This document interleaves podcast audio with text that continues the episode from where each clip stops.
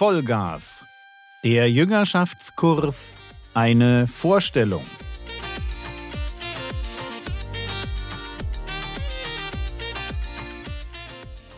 Theologie, die dich im Glauben wachsen lässt, nachfolge praktisch dein geistlicher Impuls für den Tag.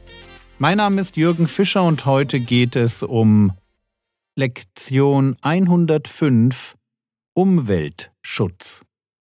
Hallo, mein Name ist immer noch Jürgen Fischer und ich kann nicht genug davon kriegen, jungen Christen die Bibel zu erklären. Unser Thema heute Umgang mit der Schöpfung, Umweltschutz. Haben wir Christen eigentlich eine Verpflichtung, mit dieser Welt auf eine besonders gute Weise umzugehen? Und die Antwort lautet ja, ganz einfach. Im Psalm 115, Vers 16 heißt es, Die Himmel sind die Himmel des Herrn, aber die Erde hat er den Menschenkindern gegeben. Also die Himmel sind Gottes Sache, aber die Erde gehört uns. Und wenn wir überlegen, worum geht es dabei, wenn sie uns gehört, also wenn wir als Menschen die Verantwortung haben über sie, und jetzt nehme ich mal einen biblischen Begriff, über sie zu herrschen. So heißt es nämlich in 1. Mose 1, die Verse 26 bis 28, da wird der Mensch geschaffen als Mann und Frau und bekommt den Auftrag, über die Welt, über diesen Planeten Erde zu herrschen. Und wenn das so ist, was bedeutet das dann? Es hat damit zu tun, dass Gott zu uns sagt, wir sollen die Erde bebauen und bewahren. 1. Mose 2, Vers 15. Da steht das. Der Mensch bekommt den Auftrag, die Erde zu bebauen und bewahren. Und in diesen beiden Begriffen, bebauen, bewahren, steckt drin, dass wir gleichzeitig diese Erde benutzen dürfen, das ist bebauen, also auch verändern dürfen, aber dass wir das nicht tun dürfen, ohne gleichzeitig darüber nachzudenken, wie wir sie erhalten, wie wir sie bewahren. Also bebauen und bewahren. Der Mensch ist nicht nur Beherrscher, wenn er es schafft, irgendwie auf dieser Welt zu leben, sondern er muss es schaffen, so auf dieser Welt zu leben, dass er die Ressourcen der Welt nutzt, ohne diese Welt auszubeuten. Der Schöpfungsauftrag, dass wir bebauen und bewahren sollen, dass wir herrschen sollen, bedeutet nicht, dass ich eigennützig diese Welt einfach ausbeute sondern es bedeutet, dass ich schöpferisch tätig sein muss, mir gut überlegen muss, wie kriege ich das hin, diese Welt zu nutzen, ohne sie kaputt zu machen. Also unser Thema heute Umgang mit der Schöpfung, Umweltschutz. Und in dieser Schöpfung, da sind wir Menschen, die wir nach dem Ebenbild Gottes als Mann und Frau geschaffen sind. Wir sind tatsächlich die Krone der Schöpfung. Das heißt, wir unterscheiden uns ganz grundlegend von dem Tierreich. Es gibt Dinge, die können nur Menschen. Und wenn du überlegst, was da sein könnte, dann stellst du relativ schnell fest, naja, das hat wohl was mit dem Denken zu tun. Wir denken anders als Tiere. Wir haben ein Gewissen. Menschen können sprechen. Das können Tiere nicht. Wir können schreiben. Wir haben einen Umgang mit der Geschichte. Wir sind schöpferisch tätig. Wir bauen unterschiedliche Formen von Gesellschaften und Gemeinschaften auf, beliebig kompliziert. Wir tragen Kleidung, wir haben Eigentum, eine Wohnung, wir haben uns Gedanken gemacht zum Thema Recht. Wir suchen nach Begründungen, wofür diese Welt da ist. Wir haben einen, einen Sinn, ein, ein Gespür für Religion.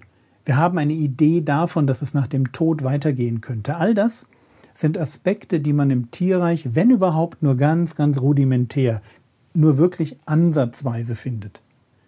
Aber eigentlich muss jeder sagen, stimmt, der Mensch unterscheidet sich von den anderen Schöpfungen, die Gott gemacht hat, von der unbelebten Welt, von den Pflanzen, von den Tieren. Der Mensch unterscheidet sich wirklich ganz erheblich.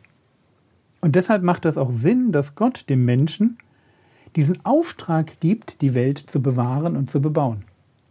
Es macht Sinn zu sagen, ja, der Mensch spiegelt Gott selbst in dieser Welt wider. Er zeigt etwas von Gott selbst. Und weil das so ist, weil wir zum Herrschen, also zum Bebauen und Bewahren berufen sind, deswegen Und ich weiß, das hört sich jetzt total lustig an. Deswegen ist Mülltrennung für Christen tatsächlich richtig. Ja. Du darfst dir um das Thema Umweltschutz Gedanken machen. Nicht nur, weil es gerade trendy ist und weil viele Leute das total wichtig finden, sondern weil es tatsächlich ums Bebauen und Bewahren geht. Darum geht es. Überleg dir ja, es gibt für Christen von mir aus wichtigere Themen als Mülltrennung. Das ist auch klar. Aber überleg dir doch mal gut, wie kann ich meinen Beitrag zu einem sinnvollen Umweltschutz leisten? Die Bibel ist voll davon, dass Gott die Schöpfung achtet. Im Alten Testament gab es eine Sabbatruhe für das Land, wo das Vieh und die wilden Tiere und der Erdboden sich alle paar Jahre, genau genommen alle sieben Jahre, ein Jahr ausruhen durften.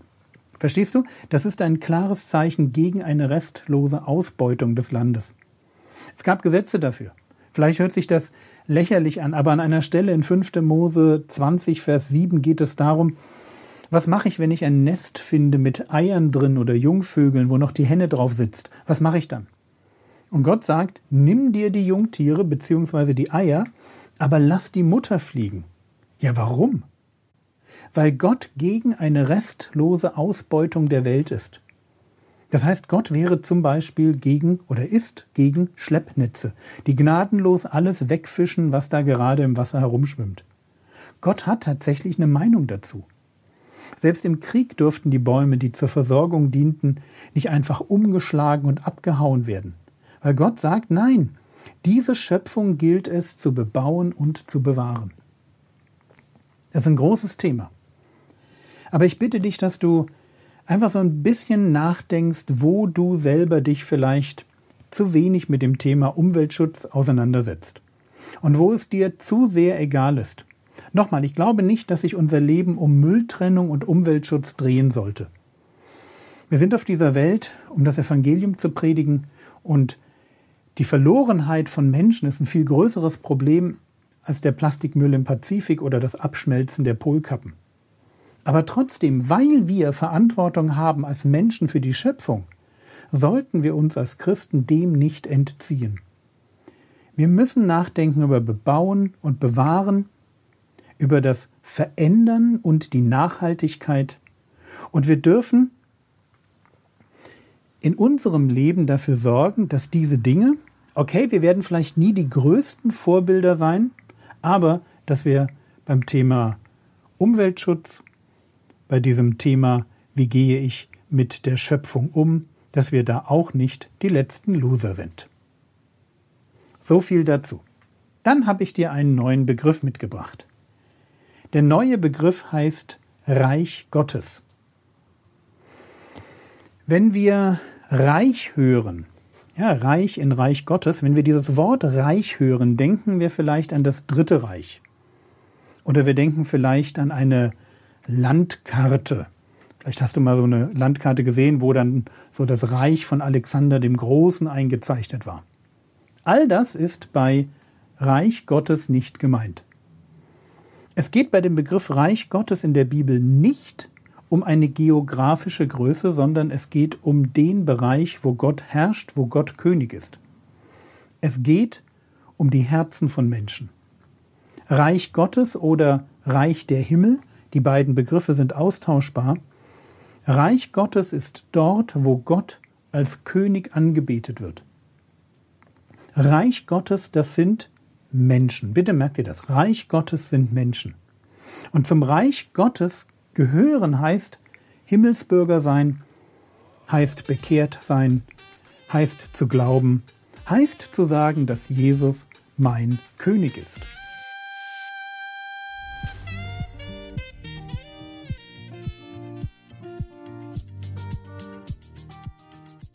Was könntest du jetzt tun?